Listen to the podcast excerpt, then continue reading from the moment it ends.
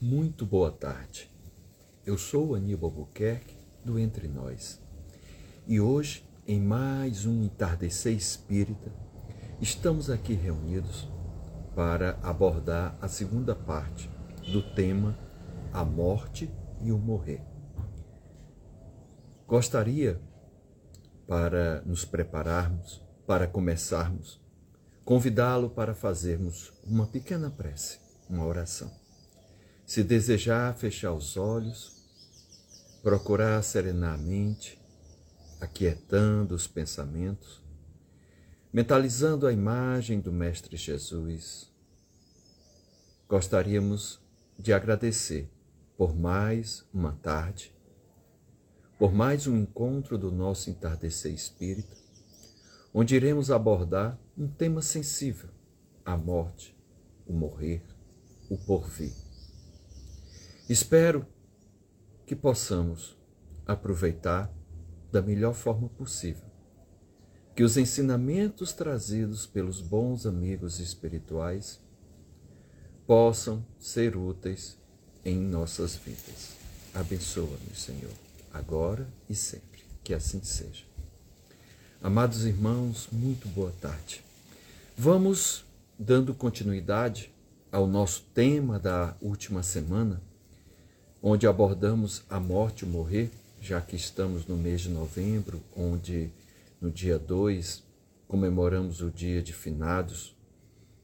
É, é importante que a gente aborde temáticas desse gênero para que tenhamos uma melhor compreensão da vida do espírito, seja esta vida quando estamos na carne, encarnados, bem como quando partimos da carne ou quando estamos desencarnados e estamos na erraticidade. Nome este, dado por Allan Kardec, para representar aquele período em que nos encontramos entre uma desencarnação e uma próxima reencarnação, já que a doutrina espírita, além de acreditar na, na vida eterna do espírito, né, na vida espiritual e na imortalidade do espírito, também fala da reencarnação.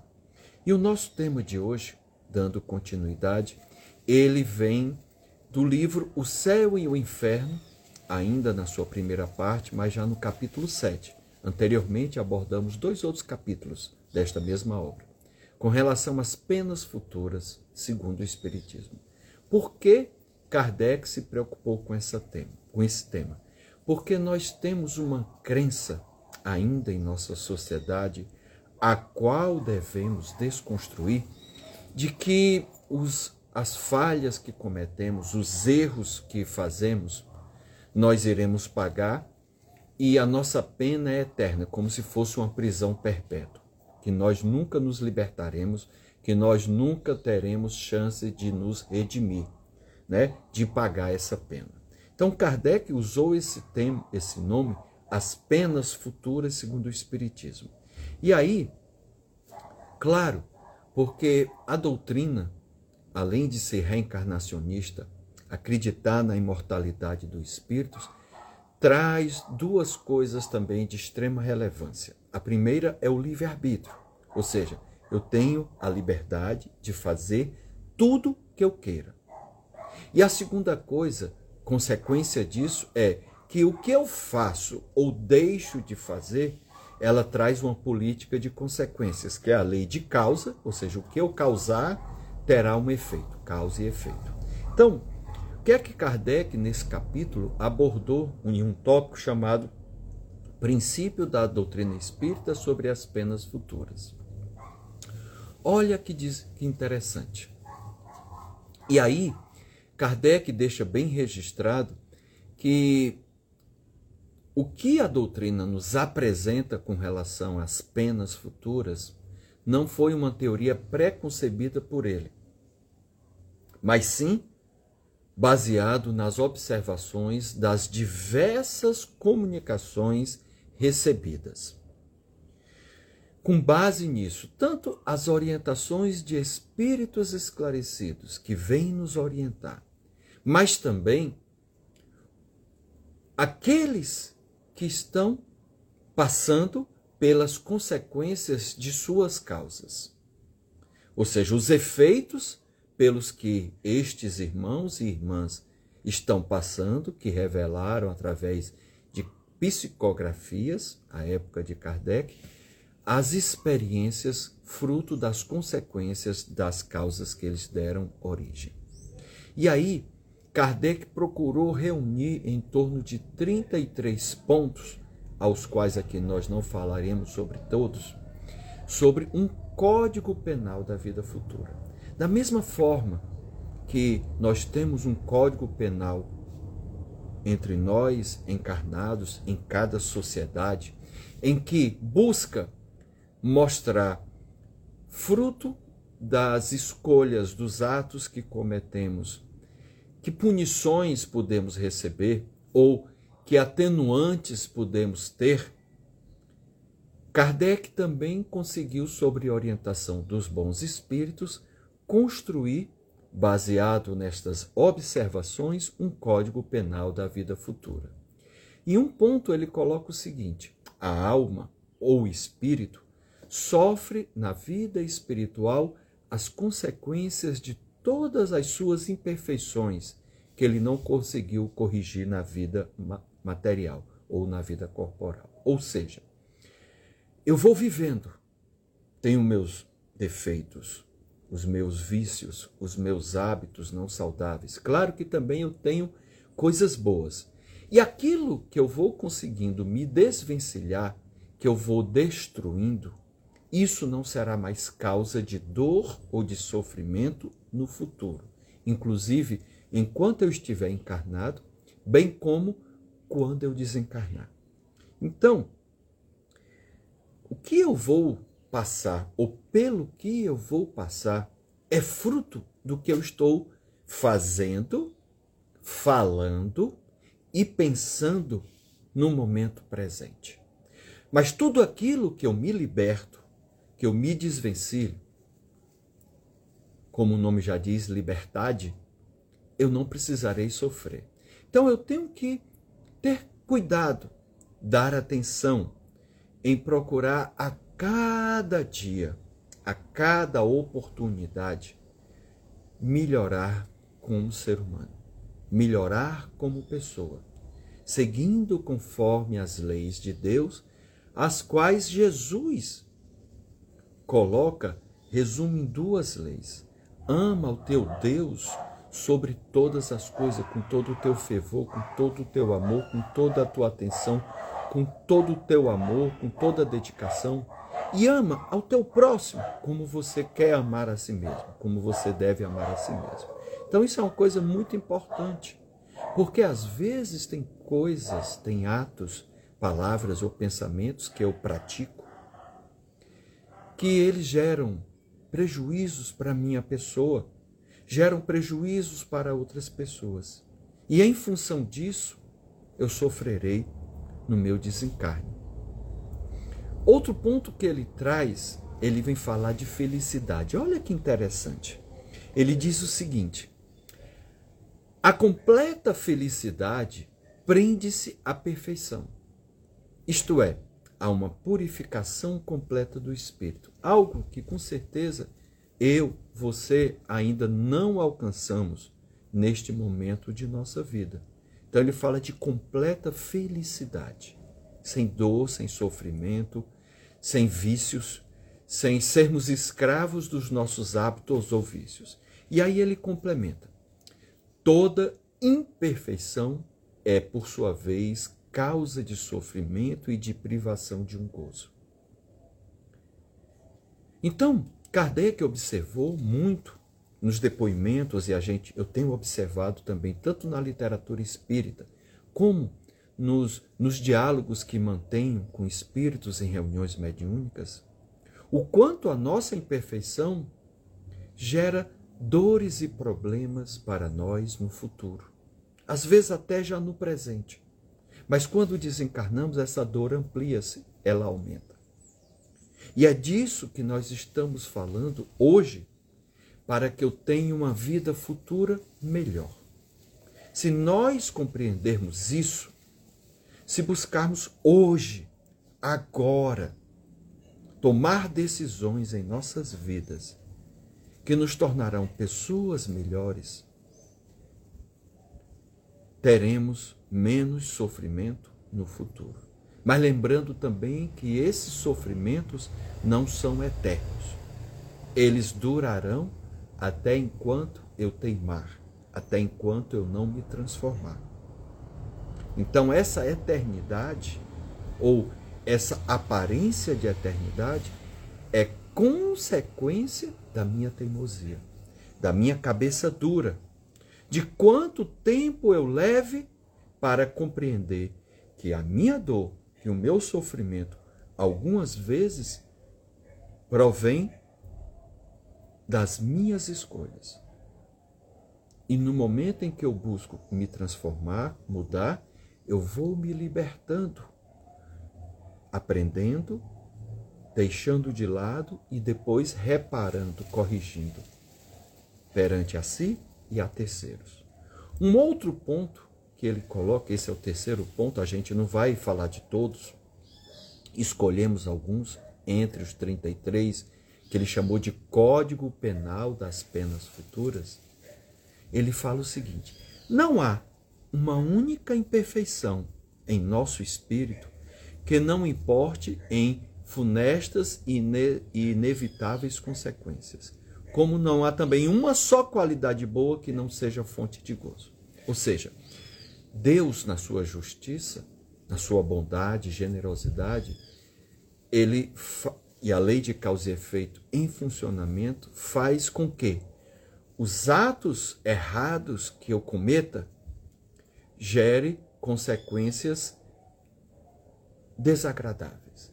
Mas também toda qualidade boa, ou seja, a gente vai construindo uma, um crédito, elas são fontes de gozo. Tudo que eu faço em minha vida e para a vida do próximo eu ganho.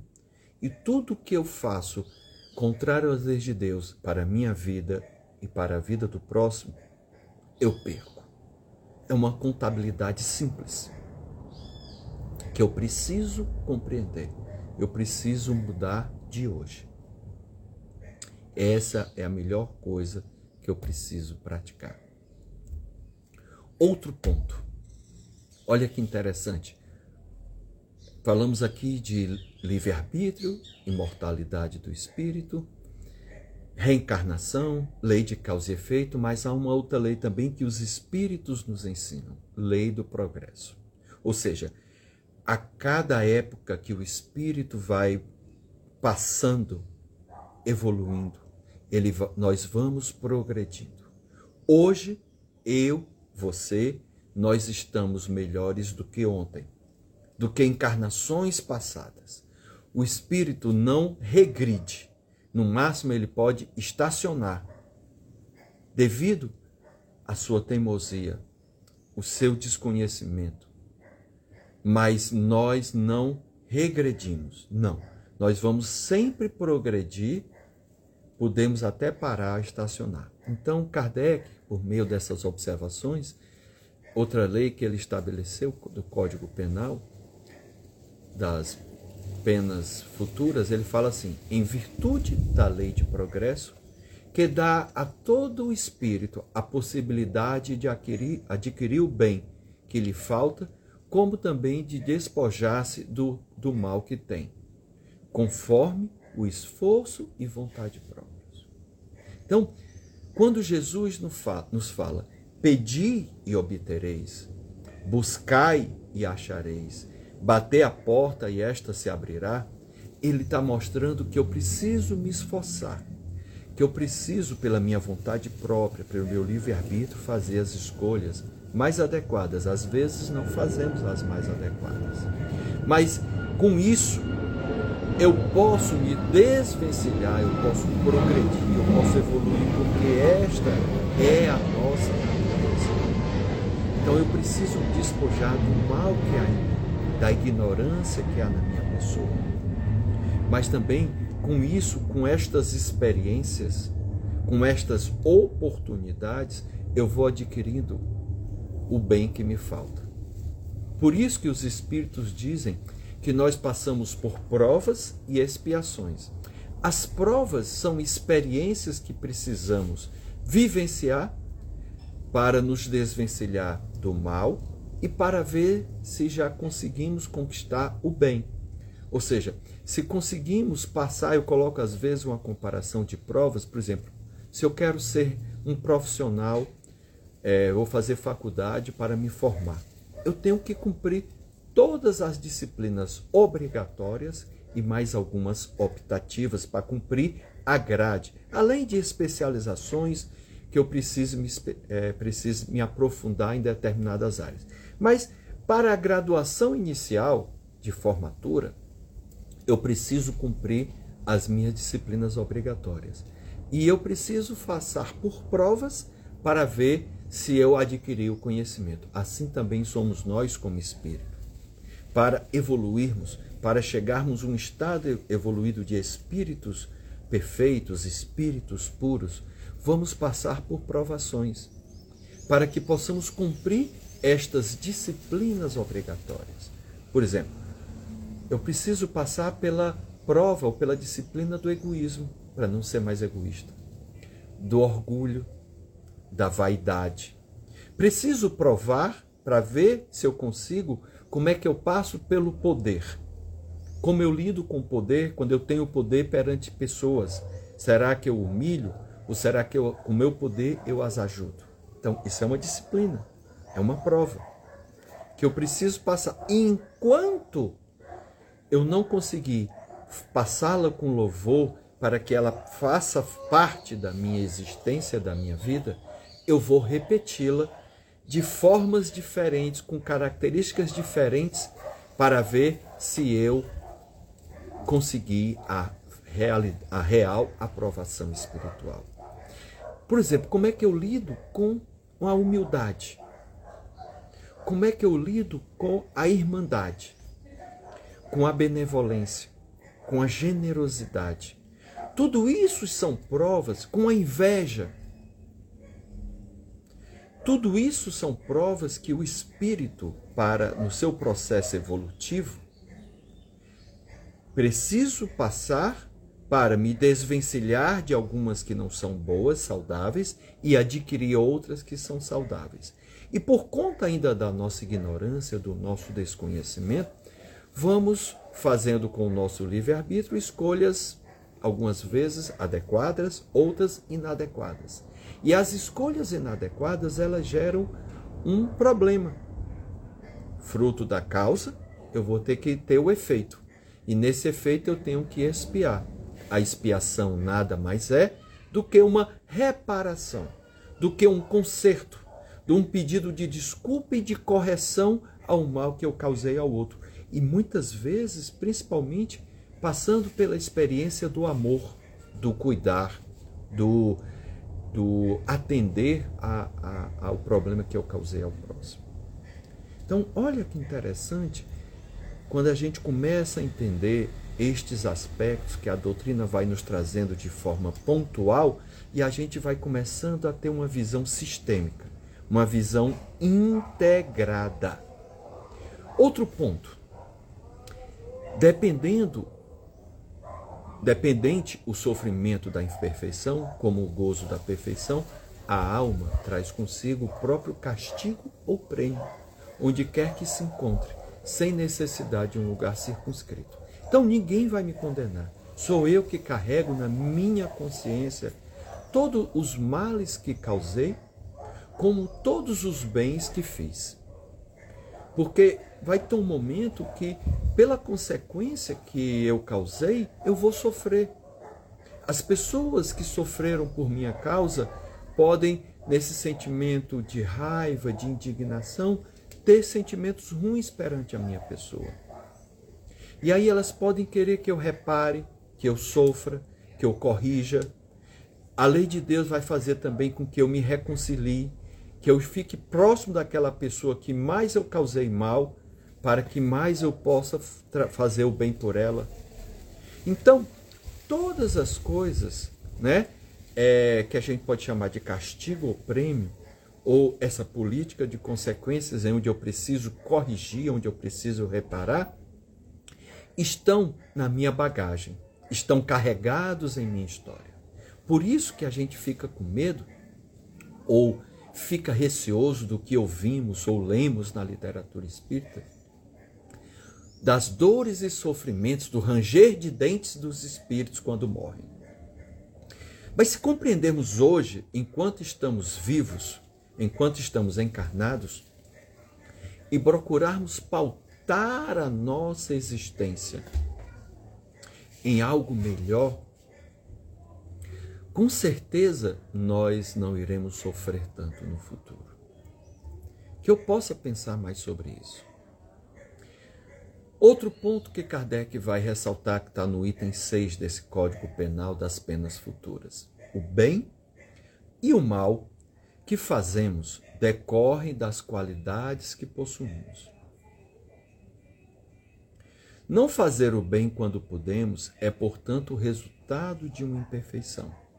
O espírito deve sofrer não somente pelo mal que fez, como pelo bem que deixou fazer na vida terrestre. Olha que interessante, isso é um ponto também que Kardec traz lá no livro dos Espíritos. Não fazer, ele pergunta assim: não fazer o mal já basta? E os espíritos dizem que não. Porque você ficar inerte não é uma coisa boa. Eu tenho que ser proativo. Eu tenho que agir. Eu tenho que fazer a minha parte. Então, aqui comunga com isso. Não fazer o bem quando eu poderia estar fazendo é resultado de uma imperfeição. Então não adianta eu me fazer de santo e dizer assim: eu estou com as mãos limpas. Parece com os Pilatos, né? Que lavou as mãos. Eu estou com as mãos limpas. Então eu não eu não me maculei, eu não me contaminei com esse mal que foi feito. Não. Se eu vi, se eu presenciei, não fiz nada para mudar, nada para transformar, eu já fiz o mal também. Ou seja, eu deixei de fazer um bem. Eu já deixei de fazer uma prática que eu poderia ter feito. Por isso que a máxima da doutrina espírita é: fora da caridade não há salvação. Em outro ponto, lá no item 8, Kardec fala o seguinte: sendo infinita a justiça de Deus, olha que bom, infinita ou seja, no momento em que eu quero, que eu escolho fazer diferente, fazer melhor, Deus abre as portas, me dá essas oportunidades. Ele não fica com raiva, ele não é temperamental, ele é Deus. Na verdade, ele fica muito feliz. Porque Deus é tão grande que o máximo ele pode ficar triste, mas ficar com raiva do que eu fiz, ficar é, temperamental, irado com o que eu faço, esse Deus não existe. Era um Deus que pensávamos no passado, mas ele não existe. Eu tenho inclusive um aluno, né, de, que um participante do ESD, que diz assim que esse Deus que é temperamental, que fica com raiva, que eu tenho que é, fazer sacrifícios para acalmá-lo, é como se, e depois ele é tão bom, tão generoso, tão amoroso, é como se fosse um Deus bipolar. E Deus não é isso. Então, Deus é infinito em sua justiça. A lei vai funcionar, a lei de causa e efeito. Olha, Deus é tão perfeito que ele não interfere em suas leis.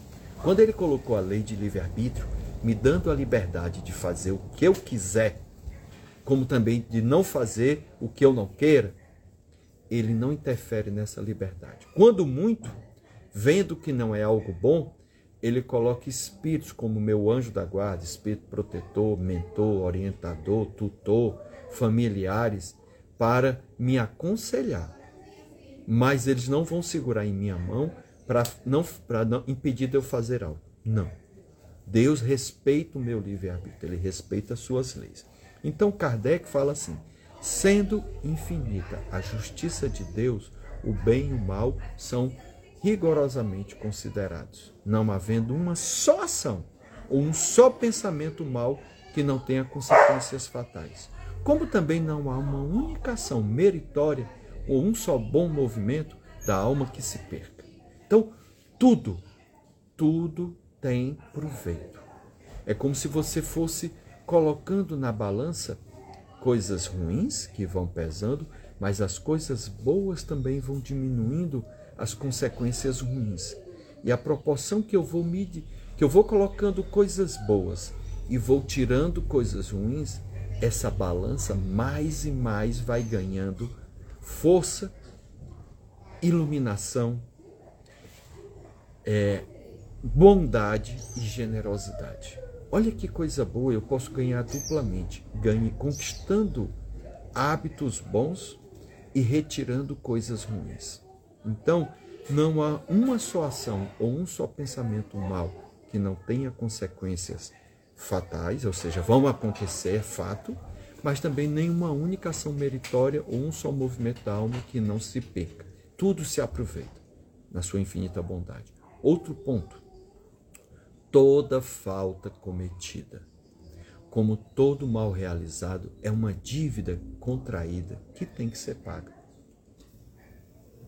Não há anistia, porque eu, como espírito, preciso aprender.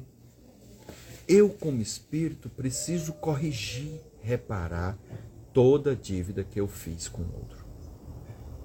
Porque eu preciso estar limpo, eu preciso estar puro.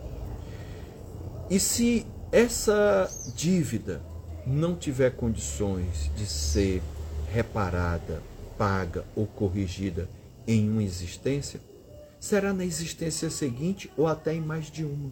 Porque às vezes eu posso não ter condições na sua amorosidade, generosidade e bondade. Deus pode julgar que aquilo que eu tenho que reparar é tão impactante, tão pesado, ou que vai trazer uma vida tão difícil, se for tudo feito pode diminuir, ele pode parcelar a minha dívida, ele pode renegociar a minha dívida em parcelas suaves, ou seja, em reencarnações à frente.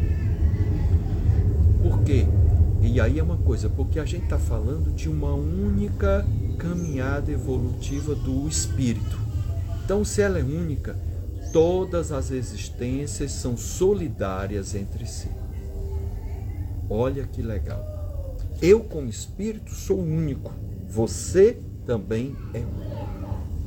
Então, a minha existência atual ela é solidária anterior e às anteriores. E a atual, como as anteriores, são solidárias às minhas próximas. Então, tudo que eu faço hoje, eu vou gerar consequências futuras, boas ou não. Como tudo que eu fiz no passado estão me gerando consequências na vida presente. Isso é interessante para a gente compreender. Eu vou parar aqui na décima. Na semana que vem a gente continua. Então ele diz o seguinte: o espírito sofre, quer no mundo corporal, ou seja, quando eu estou encarnado, quer no mundo espiritual, quando eu estou desencarnado. As consequências de nossas imperfeições. Então, estas coisas que a gente está trazendo, falando sobre a morte, sobre o porvir, sobre o morrer, a gente precisa falar com clareza, com tranquilidade, com serenidade, porque eu estou falando da minha vida. Os Espíritos estão falando sobre a sua vida, sobre quando nós estamos encarnados, quando nós estamos desencarnados e também nas futuras reencarnações. Então, se eu começo a ter uma melhor compreensão, uma clareza, uma exatidão deste código penal, eu poderei tirar de letra ou ter uma existência mais saudável, mais harmoniosa, mais equilibrada. E também outra coisa importante, não colocar as responsabilidades das minhas escolhas em terceiros, porque eu tenho um livre-arbítrio. Tudo bem, o outro vai ter as suas consequências e ele vai, vamos dizer, sofrer também as consequências do que ele fez contra a minha vida. Se eu deixei ele me influenciar, se eu deixei ele ter acesso às minhas escolhas, ele vai ter consequências. Mas Estamos ao vivo. Nosso querido Tigrão está aqui latindo. Só um pouquinho, tá, Tigrão? Então, se eu compreender disso, eu vou colocar na minha mão o papel que eu tenho na existência divina, o papel de ser sujeito da minha história, de ser o agente das minhas escolhas, de ser o ator principal da minha vida, como você é da sua, como cada um, cada um da sua. Tá certo? Meus irmãos, como a gente sempre tem buscado fazer, 30 minutos. Nós vamos, se Deus quiser, na próxima semana, passar para a parte 3 desse tema. Vamos ver durante a semana se vai dar certo. Mas eu convido você a dar uma olhada nesses capítulos no livro Céu e Inferno, no livro dos Espíritos, para que você tenha uma melhor compreensão, uma melhor noção disso tudo. Deixo um, um grande um, abraço afetuoso, com carinho, desejando uma semana abençoada, uma vida plena, uma vida melhor, que essa doutrina esclarecedora e libertadora possa a cada dia nos auxiliar na nossa caminhada. E por conta disso, termos uma vida futura mais próspera, mais serena, mais calma, mais prazerosa, mais abençoada, mas que não sejamos egoístas, que não guardemos somente para nós. Possamos fazer com que a nossa árvore dê frutos e possamos alimentar aqueles que têm fome. Desejo uma tarde abençoada, um domingo, um resto de domingo maravilhoso e uma semana com muita luz. Que assim seja, fica na paz do Senhor. Amém.